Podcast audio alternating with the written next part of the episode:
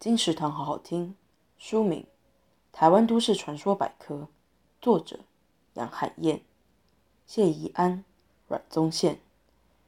为什么不能用红笔写名字？主机为什么要放绿色乖乖？红衣小女孩的传说到底从哪里来？你以为都市传说等于灵异故事吗？其实这些因民俗、迷信或是禁忌，都可归纳为都市传说。台北地方译文工作室梳理台湾的都市传说，系统性的分门别类，解析这些传说的起源，以及他们为何能被广为流传。寓教于乐，饶富趣味，值得一读。台湾都市传说百科由盖亚文化出版，二零二一年八月。金石堂陪你听书聊书。